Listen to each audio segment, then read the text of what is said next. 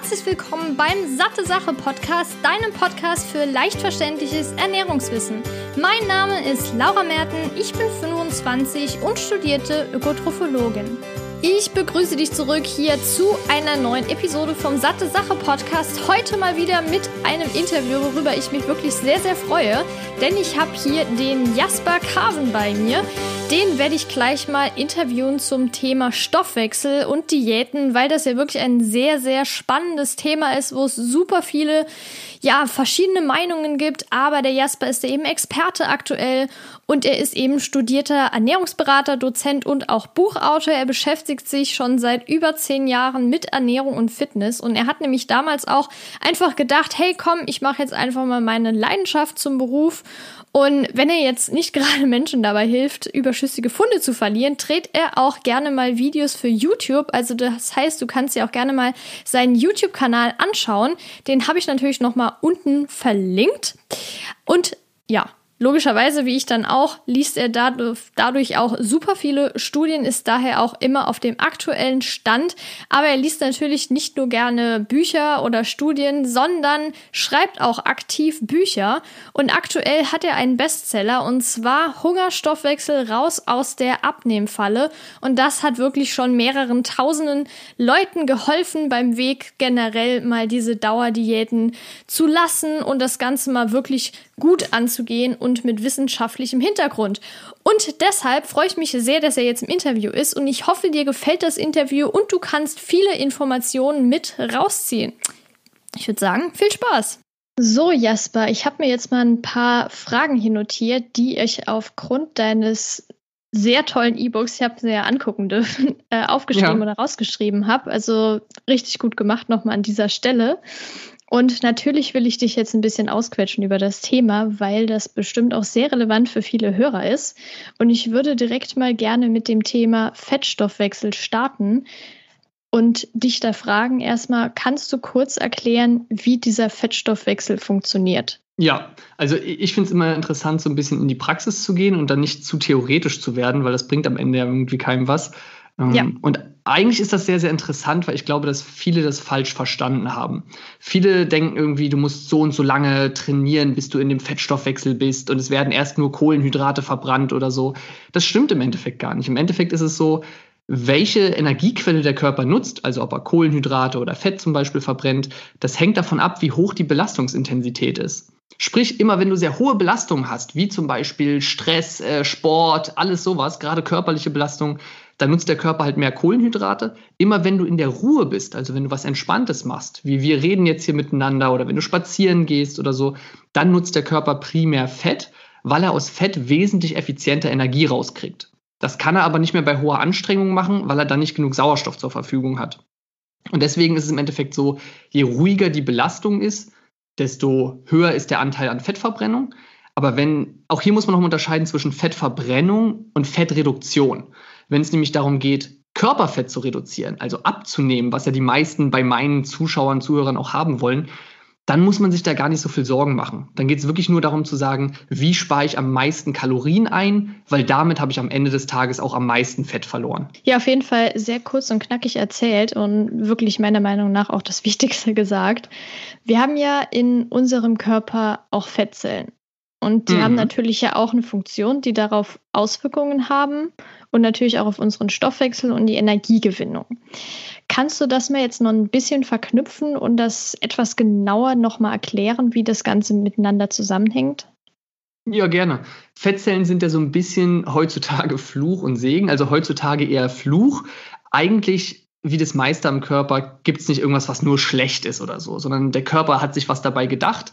Wir leben heutzutage nur so anders, als der Urmensch gepolt war, dass vieles sich ins Negative umkehrt. Also auch Fettzellen waren super wichtig. Zum einen einfach zur Energiespeicherung. Also das, was wir heute total lästig finden, dass wir nämlich so viel Fett ansetzen können, war damals super, super wichtig. Weil Kohlenhydrate können ein paar in der Leber gespeichert werden, ein bisschen was in der Muskulatur, aber das war es dann auch schon. Aber Fett können wir ja quasi unendlich immer weiter am Körper speichern. Ja, irgendwo ist vielleicht eine Grenze, aber das geht schon sehr weit nach oben. Und das war früher einfach wichtig, um Hungerperioden, also Hungersnöte zu überleben. Da hätten diese Kohlenhydratspeicher einfach nicht ausgereicht. Und das heißt, für die Energiespeicherung war es super wichtig, aber auch für den Schutz einfach. Das heißt, wenn es kalt war, hat man mit einer dickeren Fettschicht ein bisschen mehr Wärme gehabt. Wenn man einen Stoß bekommen hat, vielleicht weil man irgendwo runtergestolpert ist, weil man geschlagen wurde, was auch immer, dann hat die Fettschicht einen ein bisschen geschützt. Das heißt, Fett war für den Urmenschen super, super wichtig. Jetzt leben wir aber nicht mehr in einer Zeit, wo wir uns irgendwie permanent mit irgendwelchen Feinden rumschlagen oder wo wir irgendwie Hungersperioden haben, sondern wir können halt an den Kühlschrank gehen und was essen. Und jetzt brauchen wir dieses Fett eigentlich nicht mehr, beziehungsweise essen wir halt so viel und bewegen uns so wenig, dass wir immer mehr Fett bekommen und dadurch halt eher die ganzen Krankheiten begünstigt werden. Das heißt, ursprünglich war es was Gutes, heute finden wir es eher lästig. Da hat es ja auch schon gesagt, es gibt halt verschiedene Arten von Fettgewebe im Körper. Das klassische weiße Fettgewebe, also Fettgewebe ist quasi, wenn man sich angucken würde, immer so ein bisschen gelblich, weil halt sehr viel Enzyme und Vitamine und so ein Kram mit drin ist. Aber das, was man als weißes Fettgewebe bezeichnet, ist wirklich nur Speicherfett. Das ist das, wovon ich gesprochen habe. Da kommt Energie rein und wir können möglichst lange äh, oder möglichst viel Fett speichern. Und dann gibt es noch braunes Fettgewebe, das speichert auch Energie, hat aber noch den Vorteil, dass es zusätzlich viel mehr Mitochondrien hat, wie wir alle mal irgendwann im Biologieunterricht gelernt haben. Das sind die Kraftwerke der Zelle. Das heißt, da wird im Endeffekt die Fettsäure dann verbrannt. Und das heißt, diese braun, dieses braune Fettgewebe, das sorgt dafür, dass wir eine höhere Thermogenese, also eine höhere Wärmeproduktion im Körper haben. Wir sind ja keine Eidechse, die sich irgendwie in die Sonne legt und dann ja, habe ich zwei Stunden in der Sonne gelegen, bin ich den restlichen Tag warm, sondern wir müssen als Menschen Kalorien aufbringen, um unsere Körpertemperatur aufrechtzuerhalten. Und das macht der Körper eben, indem er zum Beispiel Fett verbrennt und dadurch eben Wärme erzeugt. Und diese Wärme wird dann an die Umgebung abgegeben. Und braunes Fettgewebe unterstützt eben genau das, weil sehr viel Mitochondrien drin sind. Und das ist insofern nochmal ein bisschen interessanter für uns jetzt, weil es eben nicht nur Energie speichert, sondern auch Energie wieder los wird. Es ist auch ganz interessant, weil das ja auch logischerweise Sinn macht, dass zum Beispiel Babys mehr braunes Fettgewebe haben als wir Erwachsenen, weil es ja, ja, also für Babys eigentlich vor allem noch relevanter ist und ja auch Tiere, die einen Winterschlaf machen. Die brauchen ja genug, um jetzt nicht ja, zu erfrieren während dem Winterschlaf. Und diese Personen oder diese Tiere, die haben ja dann auch mehr braunes Fettgewebe, um eben die Wärme längere Zeit auch zu speichern. Ja, genauso ist es bei Menschen auch, je älter er wird, desto mehr verliert er das, aber auch je weniger er es nutzt. Es ist so ein bisschen wie bei allem, ne? wie ein Muskel. Wenn du ihn nicht benutzt, dann wird er abgebaut. Wenn du ihn aber trainierst, dann sagt der Körper, oh, anscheinend brauche ich den, den darf ich nicht abbauen. Und so ist es beim braunen Fettgewebe auch ein bisschen. Sprich, wenn wir zum Beispiel kühle Temperaturen haben, dann merkt der Körper, hey, ich muss selbst immer wie eine Heizung fungieren, ich muss hochwärmen können. Wenn wir aber immer in warmen Räumen sitzen, immer mit drei Winterjacken rausgehen, dann lernt der Körper, dass er selbst dafür keine Energie mehr aufbringen muss. Und dann verliert er eben auch dieses braune Fettgewebe, beziehungsweise kann sich dann auch umwandeln. Die gute Nachricht ist, dass man auch das weiße Fettgewebe wieder zu braunem machen kann und auch neues Braunes wieder bilden kann. Also zumindest bis zum gewissen Teil. Ne? Es wird jetzt nicht alles umgewandelt, aber ein gewisser Teil. Das heißt, man soll nicht frieren, man muss immer aufpassen, weil da draußen sind so viele Mythen. Jetzt denken die Leute irgendwie, man soll sich in die Eisbadewanne legen. Deswegen nein, bitte nicht. Es reicht einfach wieder etwas kühlere Temperaturen zu haben. Also wenn ihr im Winter sonst auf 24 Grad die Bude hochheizt, dann stellt den Thermostat doch mal nur auf 19 Grad. Oder lasst bei einem Spaziergang die Jacke offen, so dass ihr nicht friert, dass ihr euch nicht erkältet oder so, dass der Körper einfach wieder merkt, hey, ich kriege auch mal kühle Temperaturen ab und muss auch mal wieder ein bisschen braunes Fettgewebe aktivieren. Was ansonsten Ja, das wäre nämlich noch eine ja. Nee, sag. Red aus. Genau, gerne, gerne. Äh, was ansonsten super hilft, ist ähm, Bewegung. Ja, Sport, Bewegung ist immer gut, erhöht eben auch die Mitochondrienzahl und dadurch auch das braune Fettgewebe. Ähm, und eine zuckerarme Ernährung auch, weil die Fettzellen dadurch lernen müssen, wieder mehr Fett zu verbrennen. Dadurch bilden sie auch wieder mehr Mitochondrien. Ähm, und jetzt habe ich ganz aktuell noch eine Studie gelesen, wo auch drin stand, dass auch Koffeinmengen, also auch relativ kleine Koffeinmengen schon einen positiven Einfluss auf, die, ähm, auf das braune Fettgewebe hatten. Ja, die habe ich lustigerweise auch vor kurzem in der Uni gehört. ja, interessant, ja. Ja, ja das wollte ich nämlich gerade noch anmerken, weil ja auch viele empfehlen, in so Eiskammern zu gehen oder sich in Eiswasser zu legen, um eben die Fettverbrennung anzuregen. Das ist ja dann im Endeffekt eigentlich nicht so, oder? Nee, also es würde funktionieren, ein bisschen braunes Fettgewebe darüber aufzubauen. Es funktioniert aber eben auch schon bei kühlen Temperaturen. Und sehr kalte Temperaturen haben einfach wieder eine höhere Gefahr, sich zu erkälten oder irgendwie zu leiden, einfach, was gar nicht notwendig ist.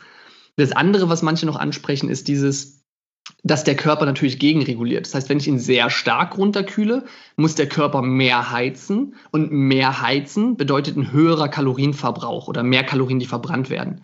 Aber auch das ist wieder so, der Effekt wird einfach überschätzt. Das heißt, es wird unterschätzt, wie schlimm es ist, mal schnell zwei Snickers zu essen. Und es wird überschätzt, wie viel man verbrennt, wenn man sich mal ein bisschen runterkühlt. Das klappt einfach nicht zu sagen, ich lege mich mal ins kalte Wasser und verliere sofort ein halbes Kilo Fett. Also das ist ja, der Körper verbrennt ein paar Kalorien, wenn er gegenregulieren und dich aufwärmen muss. Es ist aber so wenig, dass du jetzt nicht durch einmal Eiswanne äh, die Woche irgendwie signifikant Fett verlierst. Deswegen würde ich das nicht empfehlen. Aber ist es denn ein Unterschied, jetzt in der Kälte quasi gegen zu regulieren oder quasi, wenn es jetzt draußen super heiß ist? Also gibt es da einen Unterschied von der Fettverbrennung an sich? Ich habe keine genauen Zahlen. Im Endeffekt die Wärme draußen sorgt halt nicht für den langfristigen Effekt, dass wir braunes Fettgewebe aufbauen. Aber dieser akute Effekt, dass mein Körper sagt, hey, wenn ich nicht in, meinem, in, meinem, in meiner Körpertemperatur bin, in der ich mich wohlfühle, wenn ich also schwitzen muss, um mich runterzukühlen oder eben heizen muss, Wärme produzieren muss, um mich aufzuwärmen, das kostet immer Energie für den Körper.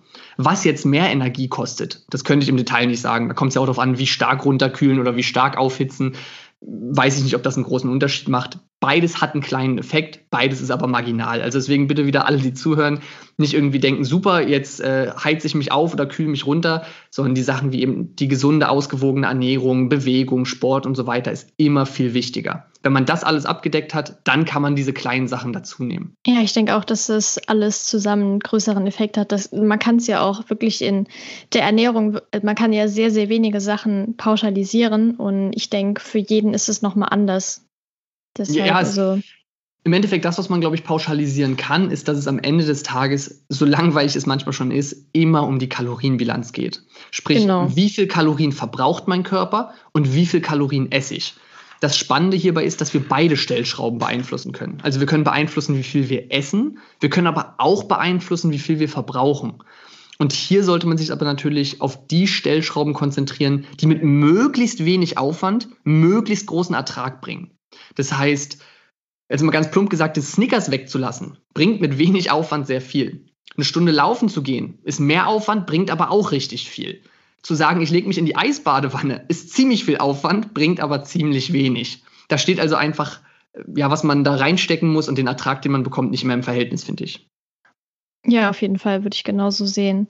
Aber das ist ja auch, also das hört man ja immer öfter, auch von wem auch immer, sowohl am Tisch bei Familie, Freunden, Bekannten, aber auch in der Werbung, dass es, wenn man jetzt zum Beispiel, da hast du ja auch schon einige Videos drüber gemacht und auch in deinem Buch drüber geschrieben, dass wenn man weniger Fett isst, dass man dann auch automatisch mehr Fett abnimmt. Das ist ja auch kompletter Quatsch weil es eben letztendlich am Ende vom Tag auf die Kalorienbilanz ankommt. Und da ist es für den Körper mehr oder weniger, nur um jetzt auf die Kalorien zu gucken, egal ob das Ganze mit in der Ernährung 30 Prozent Fett ist, 60 Prozent Fett oder 5 Prozent Fett.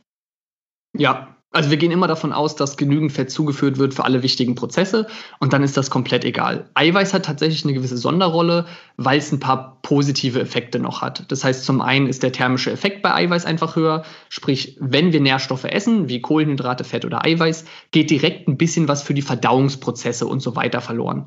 Und da ist es so, dass bei Eiweiß halt mehr Kalorien direkt für die Verdauung verloren gehen als bei Kohlenhydraten und Fett. Ähm, das heißt, ein paar Kalorien von denen, die ich esse, verpuffen einfach direkt mehr und können nicht auf der Hüfte landen. Außerdem ist so, dass Eiweiß halt wichtig ist, um die Muskulatur zu schützen. Und das ist halt wieder wichtig, um langfristig einen hohen Kalorienverbrauch zu haben. Und es sättigt einfach gut. Das ist ein netter Nebeneffekt. ähm, aber ansonsten, ob, ob, ich jetzt die Kohlenhydrate reduziere oder das Fett reduziere, das macht im Endeffekt keinen Unterschied. In der Momentaufnahme vielleicht, aber die Momentaufnahme ist total egal. Das ist das, was ich vorhin meinte. Fett verbrennen und Fett reduzieren sind zwei unterschiedliche Paar Schuhe. Ja, auf jeden Fall. Also ich hatte in der vorletzten Episode, da war, das war eine QA-Episode und da war auch die Frage, ob alle Kalorien gleich sind.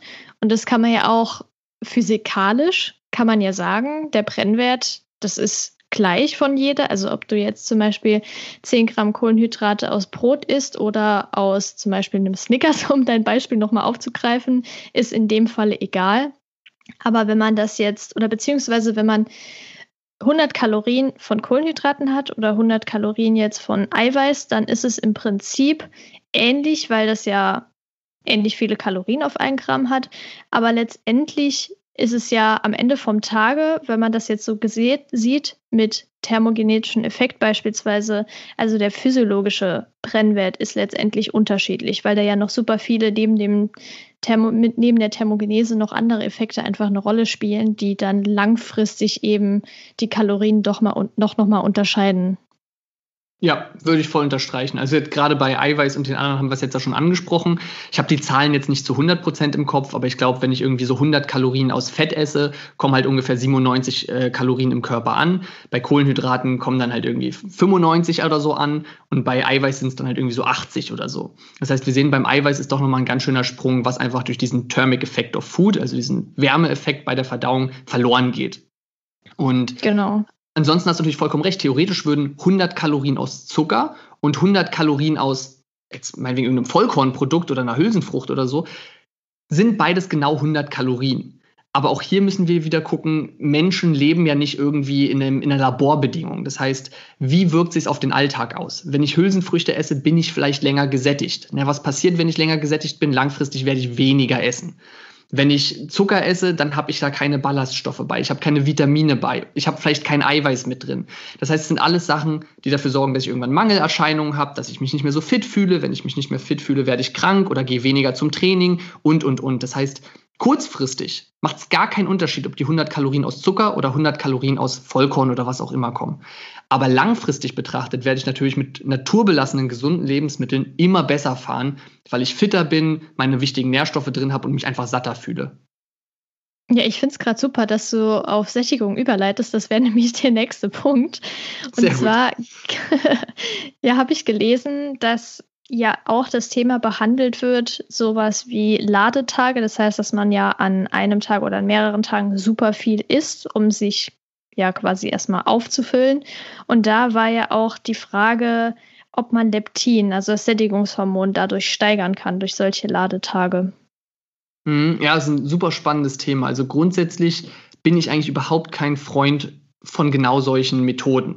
Heutzutage wird ja auch super oft glorifiziert, diese Cheat Days zu machen. Und da kann man ja schon mal unterscheiden, ein Cheat Day und ein Ladetag. Ein Ladetag ist ja im Endeffekt, da versucht man gezielt die Methode zu nutzen, um sich der in der Diät was Gutes zu tun. Und ein Cheat Day ist einfach nur ein Fressgelage. So. Das heißt, ich erlaube mir an dem Tag mal zu essen, worauf ich Bock habe.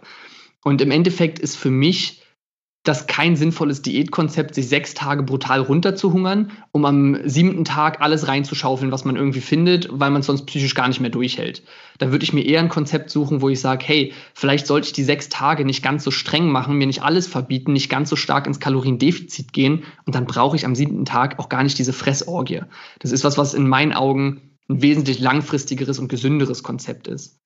Und bei Ladetagen ist ja so, dass man sagt, hey, können wir denn gezieltes nutzen? Es muss ja auch nicht nur Sahne, Torte und Eis sein. Hm, man kann ja auch gesunde Quellen essen, aber man isst einfach mal wieder mehr. Und wenn man sich das anschaut, ist es zum Beispiel ganz spannend, dass mehr Kohlenhydrate zu essen, also ein Kohlenhydrat-Overfeeding zu machen, durchaus den Leptinspiegel steigern kann. Fett hat darauf keinen starken Einfluss. Das fand ich zum Beispiel schon mal sehr, sehr interessant. Aber auch hier ist es so, dass die Wirkung sehr, sehr kurzfristig ist. Das heißt, auch hier wieder Leistungssportler, die sehr, sehr lange Diät machen, die wirklich sehr, sehr stark ihren Körperfettanteil reduzieren müssen.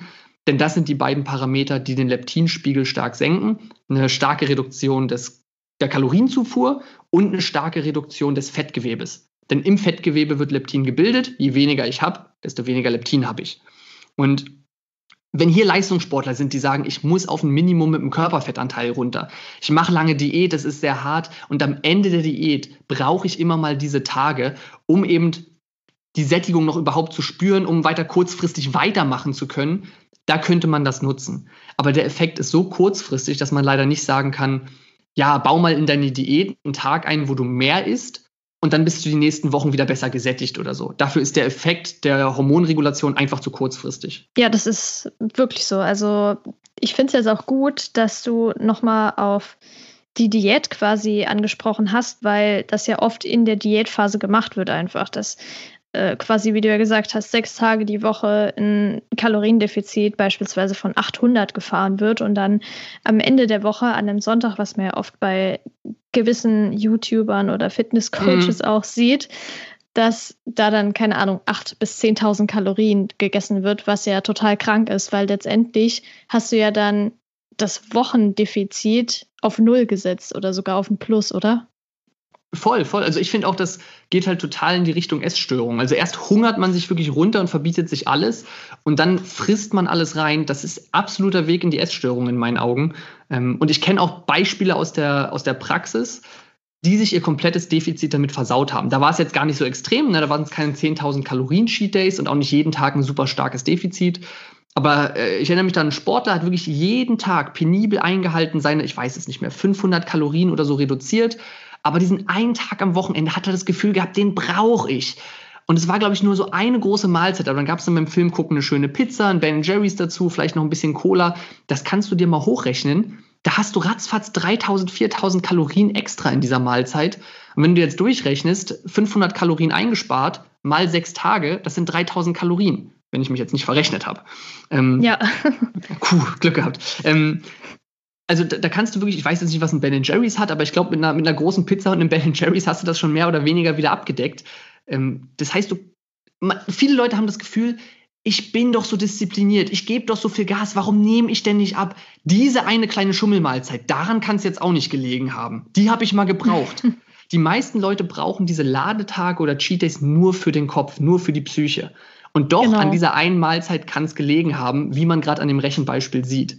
Und auch da wieder, wenn du jemand bist, der das Gefühl hat, ich brauche diese Tage, diese Phasen, diese Mahlzeiten aber, dann geh da mal tiefer rein, warum du das Gefühl hast, dass du die brauchst. Also bist du extrem unter emotionalem Stress. Ja, es kann alles Mögliche sein. Es kann Stress im Beruf sein, es kann aber auch Liebeskummer sein, es kann Einsamkeit sein, es kann Wut sein, es kann sein, dass du dich belohnen willst. Das kann sehr, sehr vielfältig sein.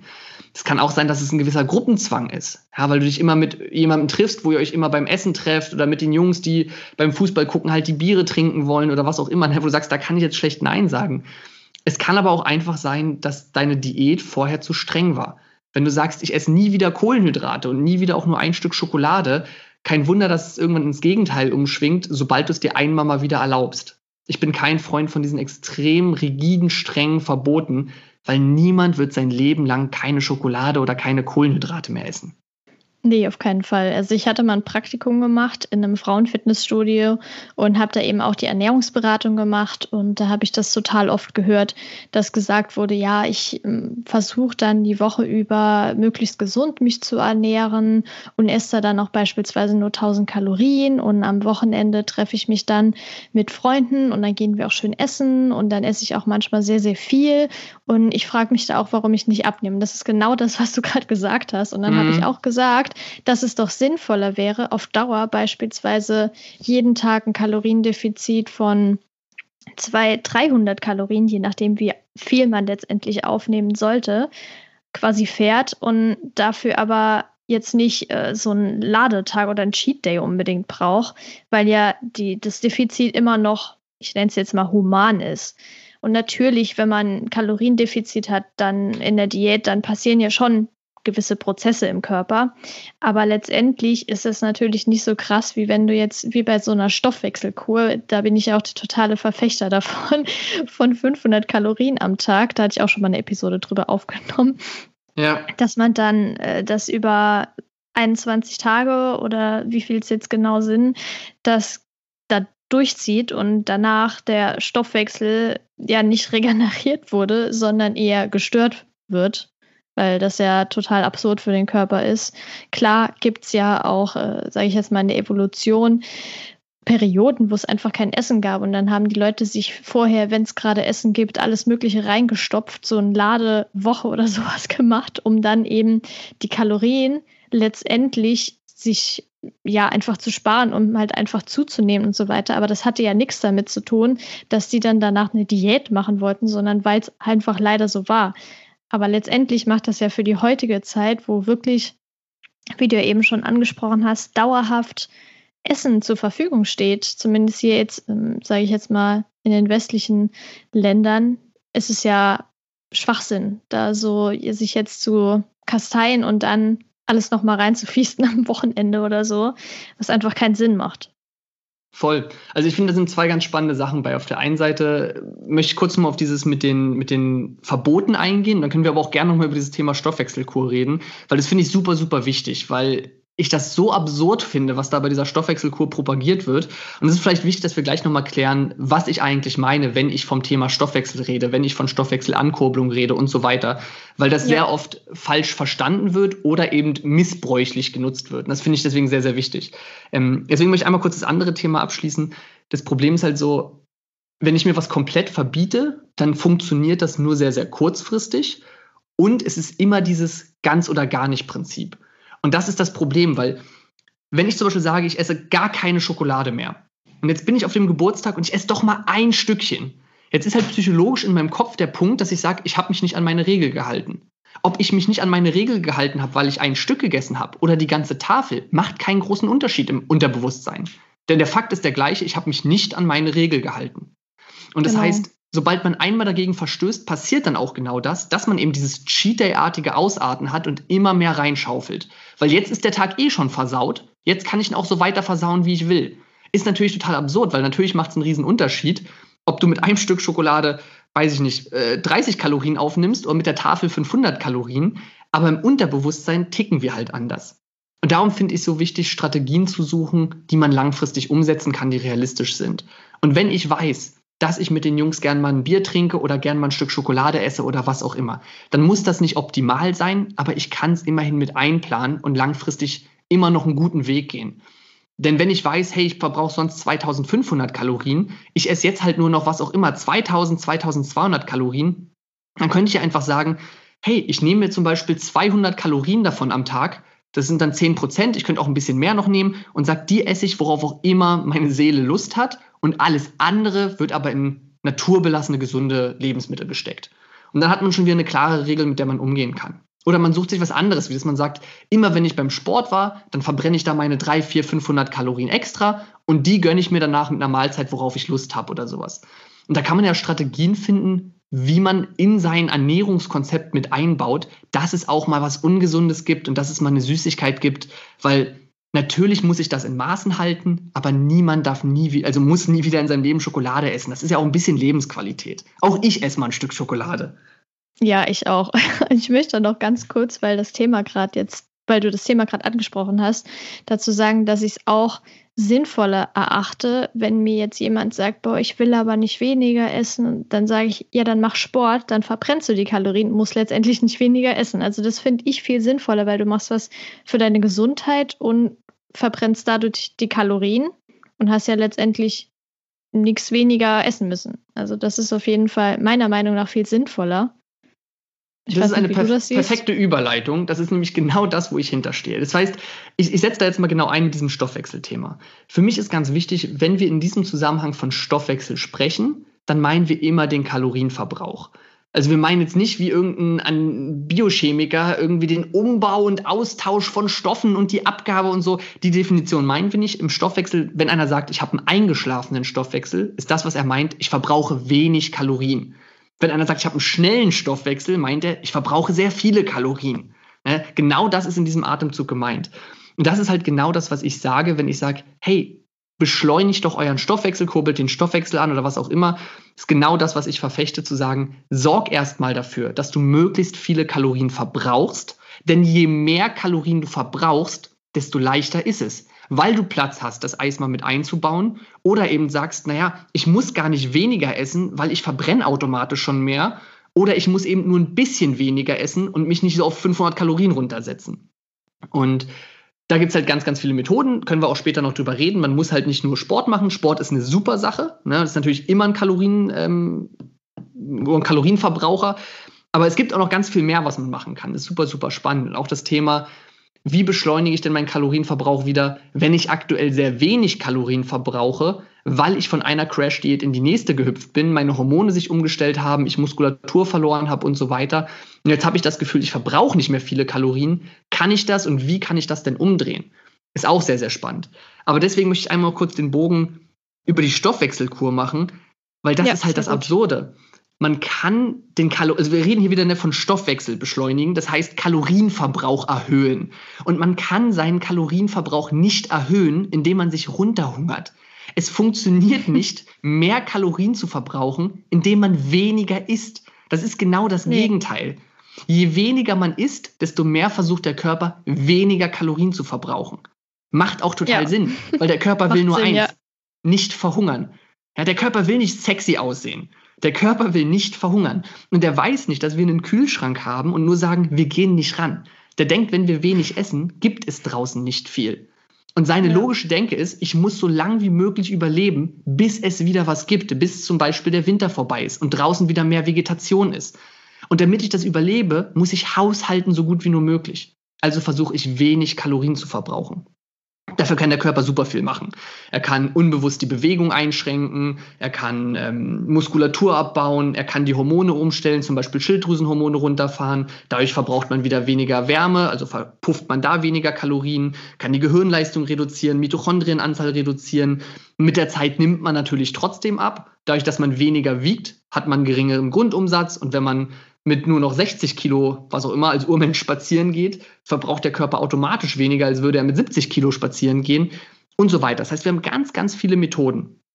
Ähm, aber es ist immer so, dass der Körper, wenn er wenig bekommt, versucht gegenzusteuern. Das heißt, er macht zwei Sachen. Er versucht, dich hungriger zu machen, ne? mehr Aggressivität, mehr Hunger, Heißhungerattacken, damit du was isst.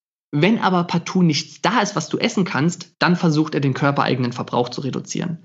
Das heißt, diese 21 Tage Stoffwechselkur ist komplett absurd und ein, Miss, ein Missbrauch dieses Wortes, weil es macht deinen Stoffwechsel in dem Sinne eher schlechter als besser. Es sorgt nämlich dafür, dass du weniger Kalorien verbrauchst.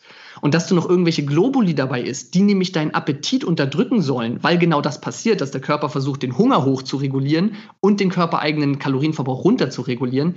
Das sorgt vielleicht dafür, dass du es die 21 Tage durchhältst, überhaupt so wenig zu essen, macht deinen Kalorienverbrauch aber in keinster Weise besser.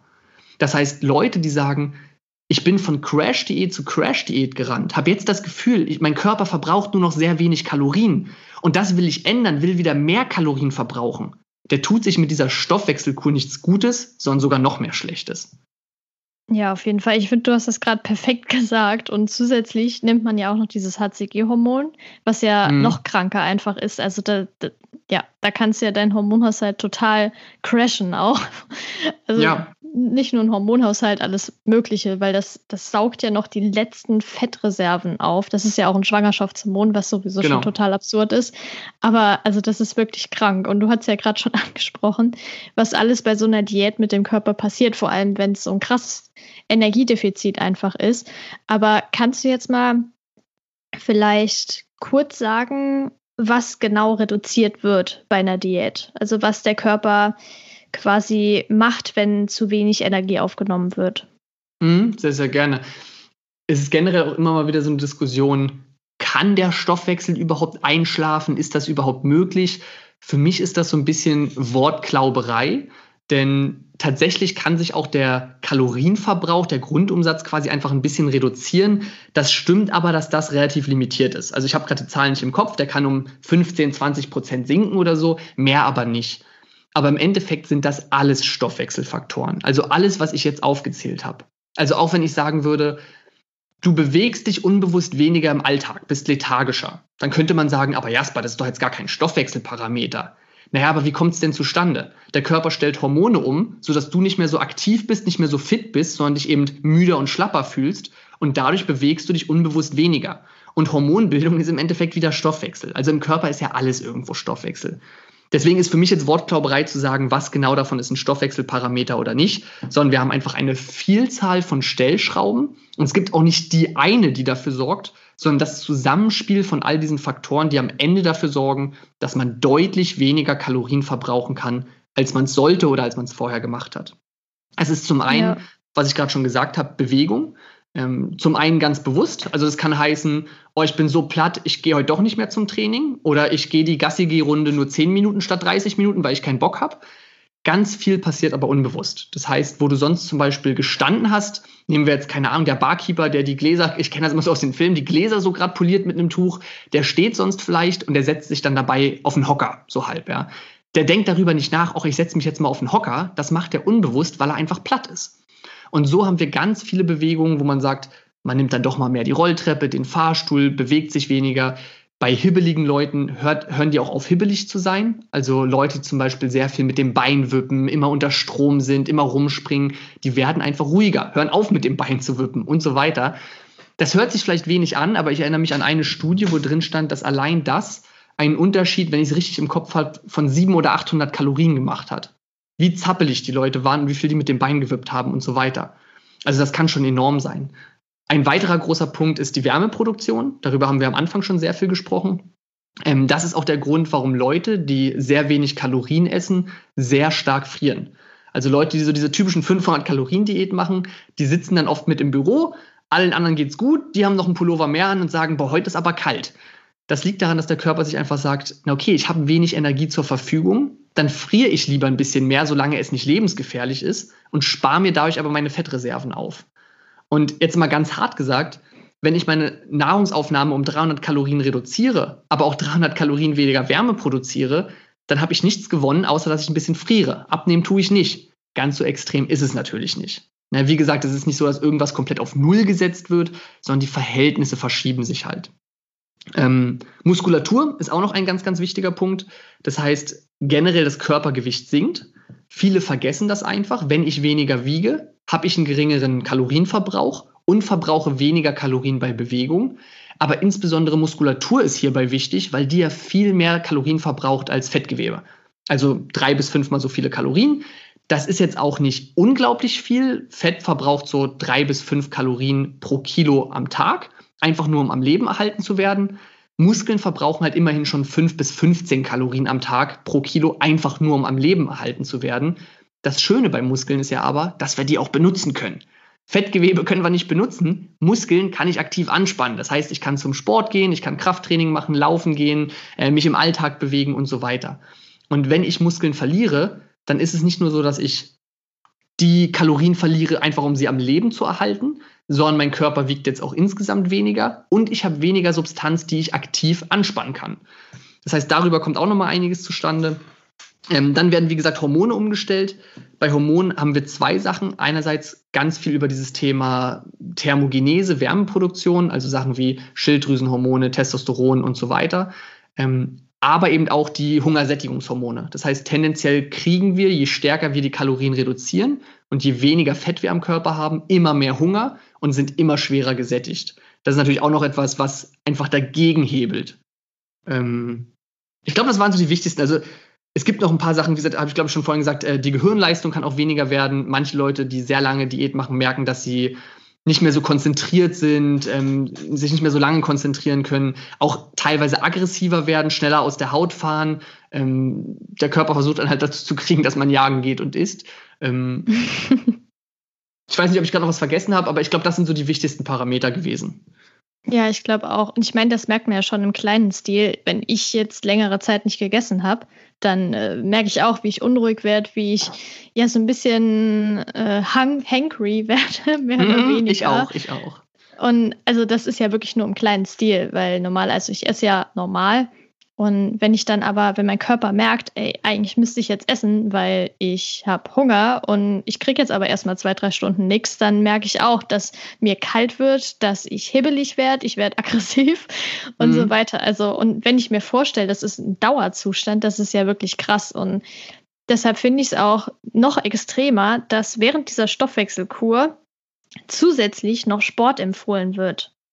Das heißt, ja. der Körper will ja eigentlich so wenig wie möglich tun und zusätzlich soll dann noch Sport gemacht werden. Also das ist absolut krank und ich finde, sowas ist, kann lebensbedrohlich einfach sein und sowas zu verkaufen, zu vertreiben und auch zu empfehlen, da, da könnte ich wirklich im Strahl kotzen, wirklich, weil also mich nervt sowas und ich finde sowas echt richtig, richtig, richtig gefährlich. Und es machen ja auch vor allem nicht nur welche, die, was weiß ich, jetzt äh, 70, 80 Kilo Übergewicht haben, sondern auch teilweise Menschen, die vielleicht fünf bis zehn Kilo Übergewicht haben, aber ansonsten top gesund sind. Ich meine, es gibt ja einen Unterschied zwischen metabolisch gesunden, also stoffwechselgesunden Menschen, die jetzt vielleicht zehn Kilo Übergewicht haben. Und es gibt aber auch Menschen, die haben zehn Kilo Übergewicht und super viele Erkrankungen oder vielleicht nur fünf Kilo Übergewicht.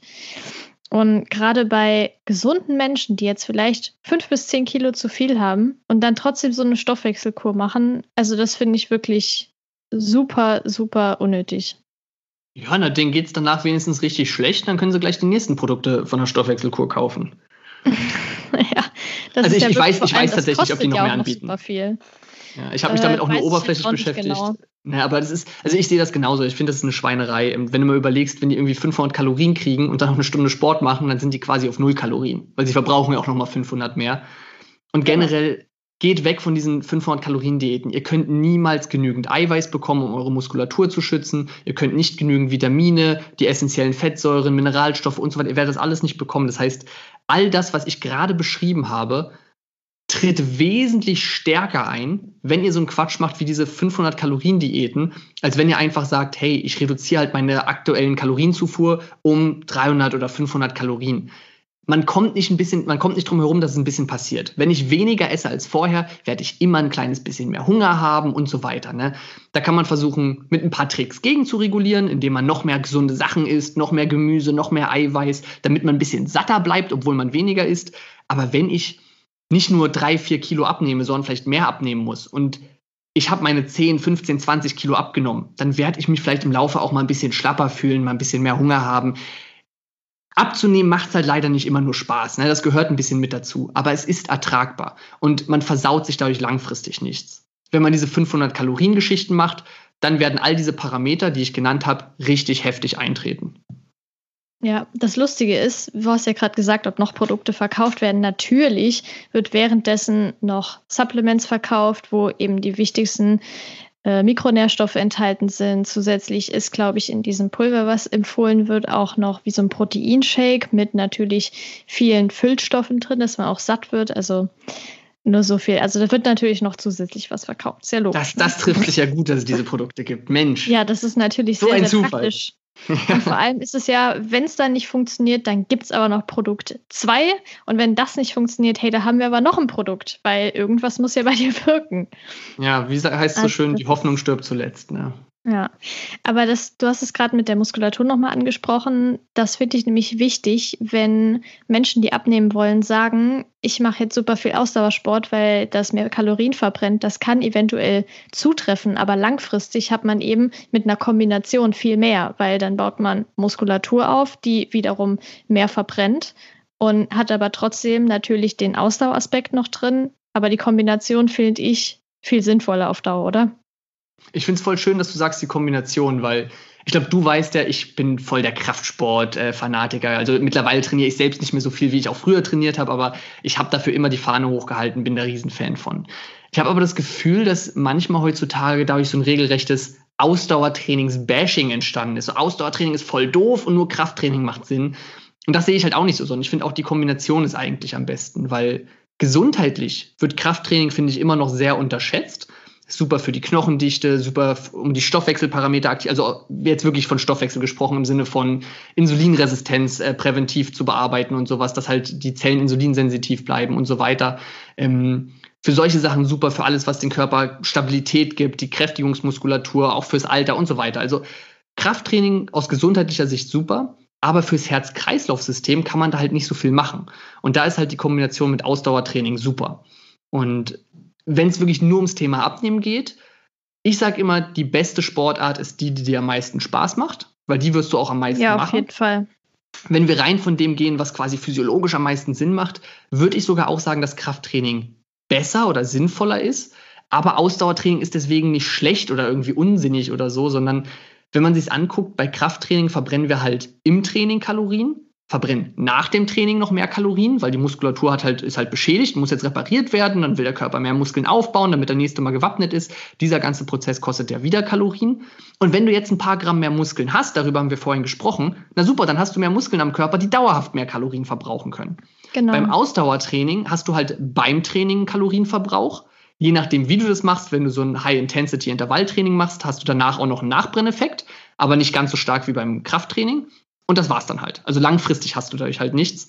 Ähm, der Vorteil, den man haben kann, ist, dass man theoretisch viel mehr Ausdauertraining als Krafttraining machen kann. Also nach einer Stunde Krafttraining genau. bin ich platt, muss ich aufhören und habe die nächsten ein, zwei Tage vielleicht sogar noch einen Muskelkater, kann ich auch nicht trainieren.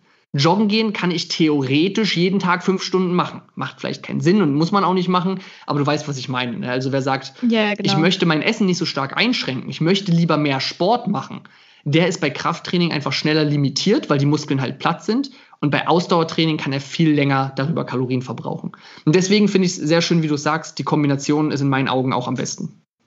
Ja, ich finde es vor allem, oft ist es ja einfach so, wenn jemand Übergewicht hat, dass eben, wenn der Lebensstil auch noch relativ schlecht war, dass generell das Herz-Kreislauf-System jetzt auch darunter gelitten hat. Und gerade deshalb finde ich es wichtig, dass man nicht nur Kraftsport macht. Natürlich sollte man jetzt nicht direkt äh, sich als Ziel nehmen, ich will jetzt einen Marathon laufen, das macht gar keinen Sinn, dann ist es fürs Herz-Kreislauf-System eher negativ.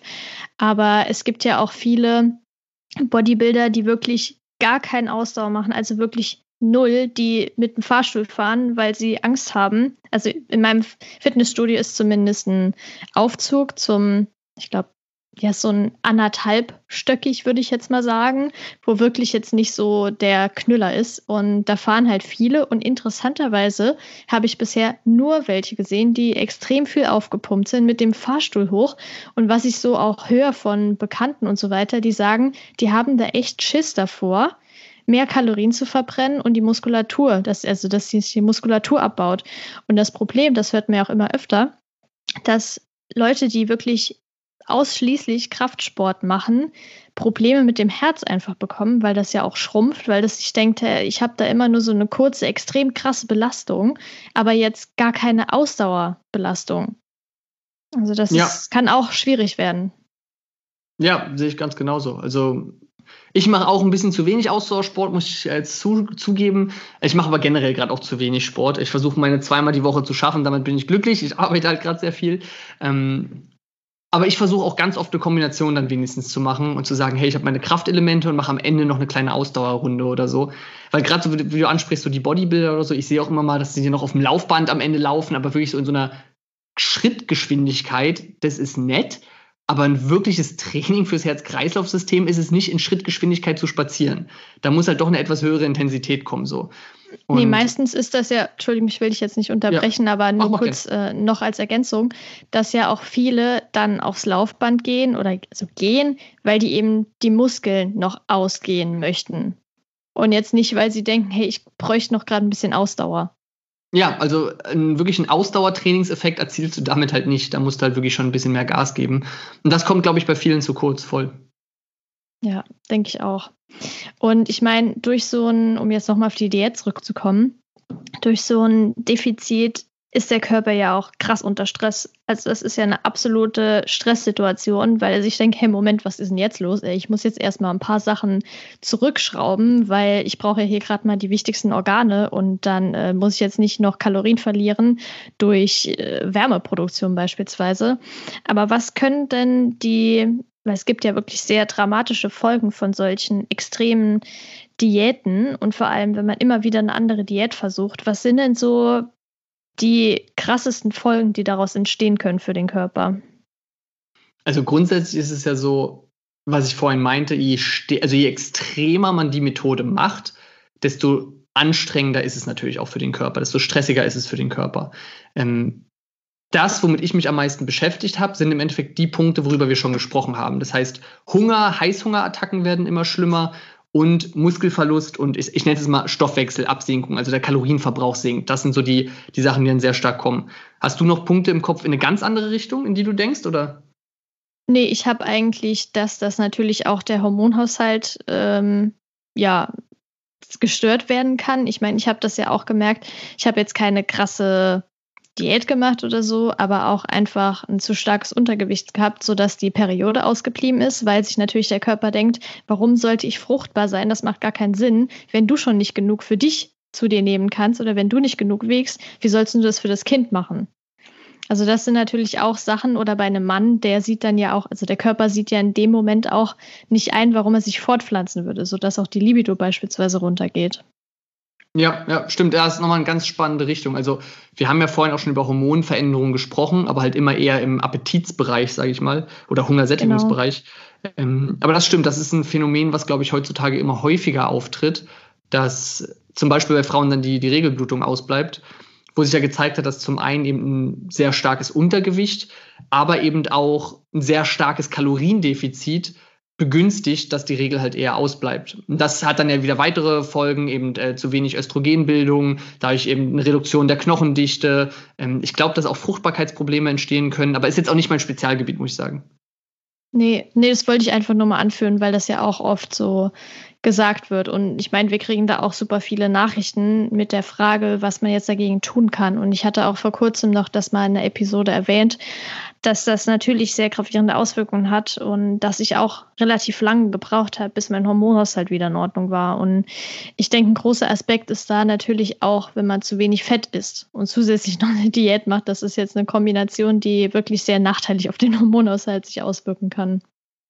Ja, ja, klar, der Körper braucht halt eine gewisse Grundmenge an Fett für die Hormonbildung, braucht halt auch die wichtigen Fettsäuren, klar, Omega-3, Omega-6, ähm, also primär natürlich Omega-3, aber das sprengt jetzt, glaube ich, den Rahmen, wenn wir das nochmal komplett vertiefen. ähm, kennen deine Zuhörer ja vielleicht auch schon. Ähm, ja, hatte ich auf jeden ja. Fall schon mal angesprochen.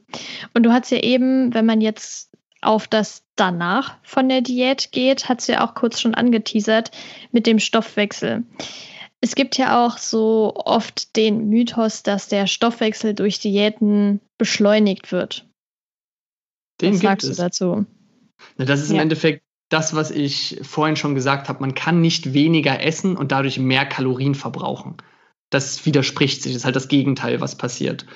Das, ja. was ich aber vorhin schon sagte, ist, die schöne Nachricht ist, das soll auch keine Ausrede sein, wenn man sagt, oh ja, okay, da habe ich einen schlechten Stoffwechsel, dann kann ich nicht abnehmen im Endeffekt muss ich ja nur auf all diese Parameter eingehen, die ich vorhin erwähnt habe. Und das sind ja alles Parameter, die ich aktiv beeinflussen kann. Ähm, es sind ja keine Sachen, wo ich sage, okay, es ist genetisch festgesetzt, ich verbrauche nur 500 Kalorien, mehr darf ich nicht essen, sondern okay, wenn ich mehr Appetit habe, mehr Heißhunger kriege, was kann ich machen, um längerfristig satt zu bleiben, ohne weniger Kalorien zu essen? Sei das bewusster essen, langsamer essen, mehr Gemüse essen. Also alles, was viel Volumen hat, aber wenig Kalorien. Ähm, Eiweiß, mehr, mehr Eiweiß essen hatte ich schon angesprochen, weil es eine sehr gute Sättigung hat. Ähm, naturbelassene Produkte essen. Klar, ein Snickers hält nicht so lange satt wie eben äh, die gleiche Kalorienmenge in Hülsenfrüchten oder so.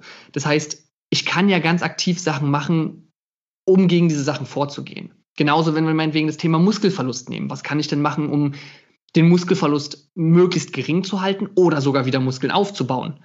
Da haben wir halt Krafttraining und Eiweißessen wieder. Eiweiß braucht die Muskulatur, um zu wachsen und eben nicht abgebaut zu werden, denn die Muskeln bestehen aus Eiweiß.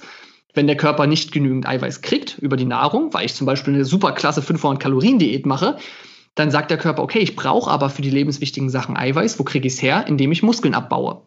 Und das Schöne bei so einer 500 Kalorien Diät ist, ich bekomme dadurch nicht nur den Baustein Eiweiß, dadurch, dass ich Muskeln abbaue, sondern ich spare mir auch gleich wieder meinen Kalorienverbrauch ein, weil dadurch sinkt ja der Kalorienverbrauch.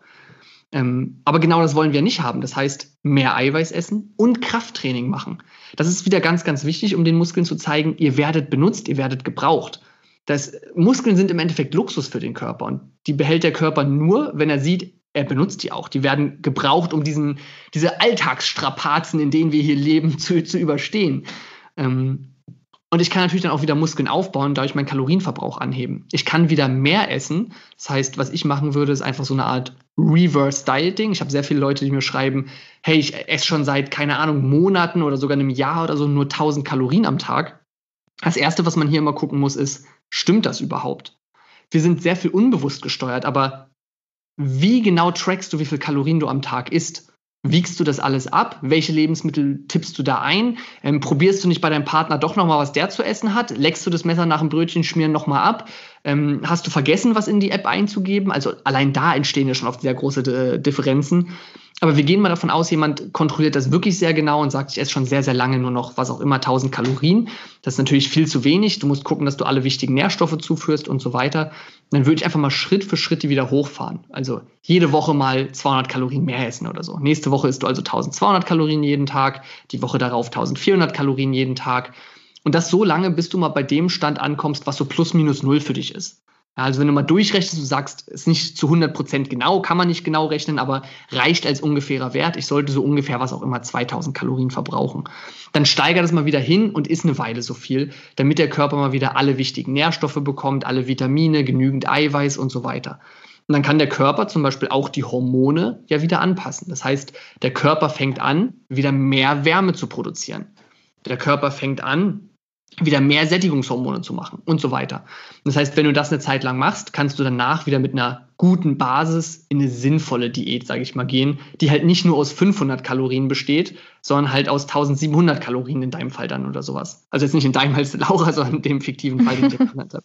Ähm, Genau, das heißt, wir haben ganz am Anfang haben wir sehr viel über das braune Fettgewebe gesprochen. Ne, da habe ich schon gesagt, zuckerarme Ernährung, viel Bewegung, ähm, Koffein war jetzt nochmal ganz neu auf dem Plan und kühle Temperaturen. Das könnte man machen. Ähm, Krafttraining kann man machen, Eiweiß kann man essen. Man kann gucken, dass man aktiv in seinem Alltag mehr Bewegung hat. Und das wird so unterschätzt. Klar ist Sport super und Sport ist wichtig. Aber mir schreiben auch Leute, hey, ich bin so übergewichtig, ich kann kaum Sport machen oder ich habe Gelenksprobleme oder was auch immer. Es geht auch ohne. Das ist so wie ganz viele Stellschrauben dafür sorgen, dass man weniger Kalorien verbraucht, hat man ganz viele Optionen, was man machen kann. Und da wieder sucht euch die raus, die für euch mit am wenigsten Aufwand am meisten positiven Effekt haben. Und wenn du nicht zum Sport gehen kannst, keine Zeit hast, keine Lust hast oder was auch immer, schau halt wenigstens, dass du dich im Alltag viel bewegst. Das macht einen riesen Unterschied, ob du zum Einkaufen läufst, ob du die Treppe nimmst, ob du zur Arbeit mit dem Fahrrad fährst oder das alles mit dem Auto machst. Ob du nur auf der Couch rumliegst oder beim Telefonieren mit deiner besten Freundin dabei spazieren gehst oder sowas. Das hört sich alles nach wenig an, aber am Ende des Tages warst du zwei Stunden mehr auf den Beinen oder eben nicht. Und wenn du das mal sieben Tage die Woche und mal 30 Tage im Monat mal hochrechnest, macht das einen immensen Unterschied aus. Und das heißt, wir können all diese Stellschrauben, die ich vorhin erwähnt habe, die sich reduzieren, auch ganz aktiv angehen, um sie wieder hochzufahren. Ja, du hast das gerade perfekt zusammengefasst. du hast eigentlich genau das beantwortet, was ich jetzt noch gleich fragen wollte. Und ja, perfekt. Also ich hätte jetzt nicht, ich habe nichts mehr zu ergänzen und ich hätte jetzt auch nichts dran zu bemängeln. danke, danke. Das Thema ist ja aber auch ein bisschen mein Steckenpferd. Ne? Also ich habe da nicht ohne Grund auch ein Buch drüber geschrieben und zig YouTube-Videos und Co. gemacht. Ich rede da ja nicht zum ersten Mal drüber. Ja, aber trotzdem. Ich meine, es ist ja für die Zuhörer hier auch sehr, sehr relevant. Und ich meine, ich habe jetzt noch nicht so viel drüber geredet, deshalb habe ich dich ja auch als Experten hier jetzt interviewt, weil ich das immer viel, viel besser finde, jemanden, der sich gut in dem Thema auskennt, zu interviewen. Und ja, auf jeden Fall schon mal vielen, vielen Dank bisher. Jetzt hätte ich aber abschließend, ich weiß, du hast das jetzt schon die ganze Zeit angesprochen, aber ich finde so als Fazit das immer noch mal ganz wichtig zusammenzufassen. Was sind denn deine fünf wichtigsten Tipps, die du jemandem mitgeben willst, wenn eine Diät folgen soll? Also mhm. was sind die fünf wichtigsten Tipps für oder bei einer Diät? Okay, ich, mal gucken, ob wir auf fünf kommen. Ich versuche das mal zusammenzufassen. Und ich glaube, dass wir eigentlich mehr oder weniger nur so eine Zusammenfassung aus diesem ganzen Gespräch hier jetzt machen müssen. Also Tipp 1 für mich wäre, versuch immer erstmal deinen Kalorienverbrauch zu erhöhen, bevor du versuchst, deine Nahrungs Nahrungsaufnahme zu verringern. Wenn das noch nötig ist, kannst du es ja immer noch machen. Aber erstmal versuchen, Kalorienverbrauch zu erhöhen. Tipp 2 ist, wenn du deine Kalorienaufnahme reduzierst, mach das moderat. Das heißt, 300, 500 Kalorien reduzieren am Tag ist okay. Nur noch 500 Kalorien am Tag essen ist nicht okay. Dann Tipp 3 wäre, erhöhe deine Eiweißaufnahme. Hat einfach positive Vorteile und schützt die Muskeln. Tipp 4 wäre, beweg dich viel, also beweg dich im Alltag viel und mach Sport. Am besten eine Kombination aus Kraftsport, Ausdauersport und Alltagsbewegung. Und dann haben wir noch einen Tipp offen und das wäre dann quasi, kümmere dich jetzt um alle restlichen Stellschrauben. Das fasse ich mal so frech zusammen, weil alles andere spielt jetzt nur noch zu. Die meisten Sachen, die jetzt noch kommen, sind Sachen, die individuell sind, was deine Vorlieben sind, was dein Alltag ist. Und da kannst du gucken, wie viel Mahlzeiten esse ich am Tag, welche Lebensmittel, wie viel gesund, ungesund, was auch immer. Ne? Jetzt kannst du gucken, was sind die Feinheiten. Aber schieb das wirklich hinten an nach diesen anderen Punkten. Ja, perfekt. Also das waren so von meiner Seite, ich hätte jetzt auch nichts zu ergänzen, die wichtigsten Aspekte, die ich genannt hätte. Und wie gesagt, als Fazit, das finde ich immer ganz, ganz wichtig, weil ich meine, die Episode dauert jetzt schon, ich sehe es ja hier, knapp eine Stunde und natürlich ist dann Fazit nochmal wichtig. Ja, äh, vielen Dank. Vielen Dank auf jeden Fall. Das hat mich sehr, sehr gefreut, dass du dich jetzt bereit erklärt hast, das Interview mit mir zu machen. Und ich denke, da haben die Hörer auch super viel Mehrwert jetzt geboten bekommen von dir. Also sehr, sehr gut. Vielen, vielen Dank. Gerne, gerne, immer wieder gerne. Schön, dass wir uns auch mal wieder gehört haben. Also, wir haben ja auch davor noch ein bisschen gequatscht. Und, ähm, ja, aber es ist ja auch schon ein bisschen länger her gewesen jetzt, ne? Deswegen haben wir auch ein bisschen gebraucht, um die Folge endlich mal aufzunehmen. Aber wenn ich es zeitlich schaffe, immer gern. Ja, das freut mich. Vielleicht können wir auch in Zukunft noch mal was aufnehmen. Du hast ja auch noch einige Projekte und vor allem hast du ja auch noch das Buch. Also wenn, wenn dich als Hörer das jetzt super viel interessiert, dann würde ich dir echt empfehlen, das Buch zu kaufen. Ich habe es ja auch schon vorher gesehen. Da ist alles noch mal viel detaillierter beschrieben, auch leicht verständlich erklärt. Das finde ich ja immer ganz, ganz wichtig. Das ist ja auch der Anspruch hier von dem Podcast, das Ganze wissenschaftlich fundiert, aber einfach erklärt, einfach zu machen weil das für die Allgemeinbevölkerung einfach wichtig ist. Wenn ich jetzt da oder du mit biochemischen Sachen kommen, wie du eben schon gesagt hast, dann bringt das eher weniger und dann schalten die Leute ab, weil sie sich denken, ich habe eh keinen Plan davon. Ich meine, selbst ich habe da auch keinen Plan von allem. Das ist ja logisch. Das ist viel zu ja, intensiv, sage ich jetzt mal, auf der Ebene. Ja, von allem hat ja sowieso eigentlich fast keiner Plan. Also auch ich habe nicht Plan von allem. Ähm, nee. Darum spezialisiert man sich auf die Bereiche, auf die, für die man sich interessiert. Ähm, und wie gesagt, also Biochemie ist interessant, weil du dadurch auch verstehst, welche Mythen, welche Aussagen korrekt sind oder nicht, ne, weil du genau hingucken kannst, wie ist der Ablauf im Körper, macht das Sinn, was da behauptet wird oder nicht. Aber in der Praxis braucht es kein Mensch. So, also keiner muss wissen, welches Wasserstoffatom wo abgespalten wird oder nicht. Das bringt dir in der Praxis überhaupt nichts so.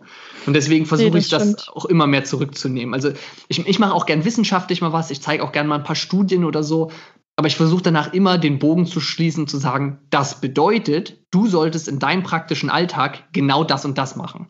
Weil sonst genau, das ist super davon. wichtig.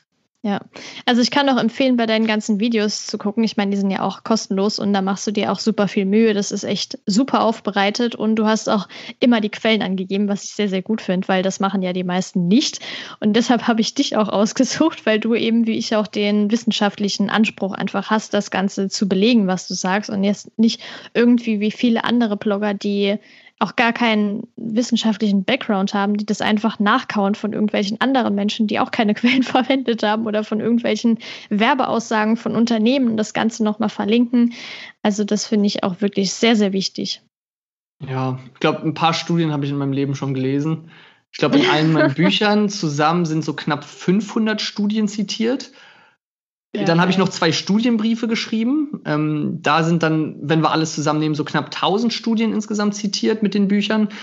Also wenn ich allein 1000 Studien zitiert habe, dann muss ich schon ein paar tausend gelesen haben, weil man packt jetzt ja nicht jede ja. Studie, die man irgendwie im Leben liest, rein. Aber nee, mache ich ganz gerne, aber muss auch dosiert sein. Ich will jetzt auch nicht jeden Tag nur Studien lesen. Die Zeit ist auch vorbei.